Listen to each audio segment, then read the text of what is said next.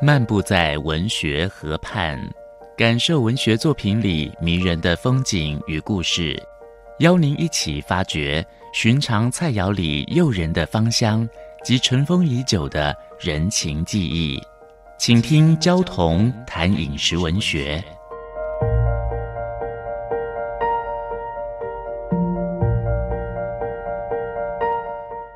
大家好，我是焦桐，今天跟大家分享的是台式日本料理。不晓得要怎么样讲这个名字啊？日本料理加一个台式，因为它跟日本本土的日本料理是很不一样的。我们台湾被日本统治过五十年，殖民者吃什么，我们被殖民者好像也要跟着学吃什么。这是一种很特别的一种学习，学习殖民者料理上的某一些手段、某一些习惯。而我们台湾人在学习的时候是选择性的学习，把它内化成我们饮食的生活，甚至于呢演变成混血式的台菜。台式日本料理，它很明显的就是一种混血菜，而且是很寻常的、平价的日本料理。这种日本料理不像怀石料理那么昂贵、那么僵、那么拘谨，而是生猛有力，带着浓浓的台客味道。比如说生鱼片，生鱼片它不会像日本料理本土那样切得薄薄的，我们是厚厚的。日本料理呢，他喜欢拿我们买我们阿里山的山葵，就是瓦萨比去研磨。我们用芥末粉泡水，然后整个弄在酱油里面，整块下去沾，沾满了，吃法非常的豪迈。那日本本土的日本料理生鱼片常常会出现紫苏叶，我们是铺垫着白萝卜丝，这很特别的台客的风味。我是想象说，贫穷的年代有贫穷的变通嘛，所以我们才发展这种庶民性格，缺少一丝不苟的那一种态度。上菜的节奏也跟他们不一样啊，餐具啦、菜肴啦、形式也比较随便。那我觉得这种台式日本料理让我看到一种台式的老绅士那一种气息，可能受过日本教育，言谈呢一丝不苟，也自我意识到好像高人一等。最明显的台式日本料理，我们可以举河汉料理之中的龙船生鱼片来做例子。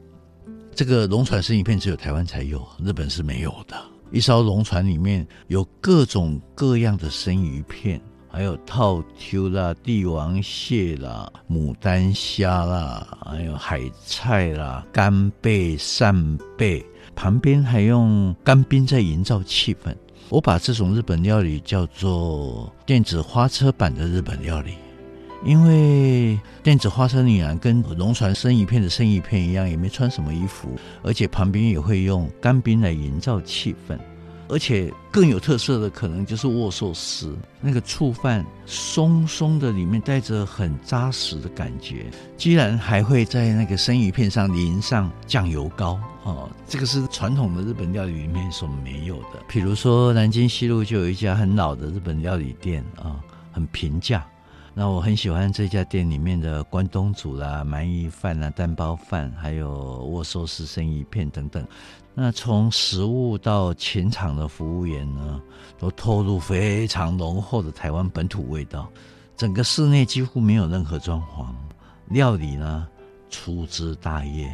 比如说蛋包饭，有时候一盘蛋包饭，我们还会看到一两粒米粒没有炒到番茄酱。很不协调的横在蛋皮的旁边啊，又比如说西门町很有名的日本料理店，也是我本来以为它是台湾快炒，可是每次走进去，いらっしゃいませ哦，肃然起敬，原来是日本料理啊。所以有一些老餐馆，我觉得是属于记忆的，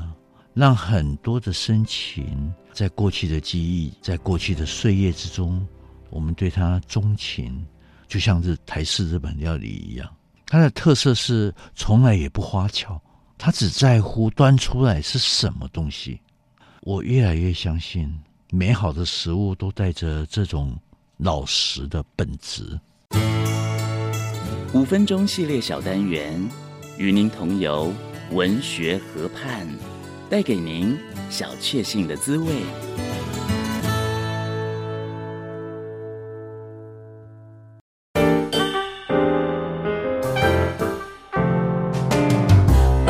Open your mind，就爱教育电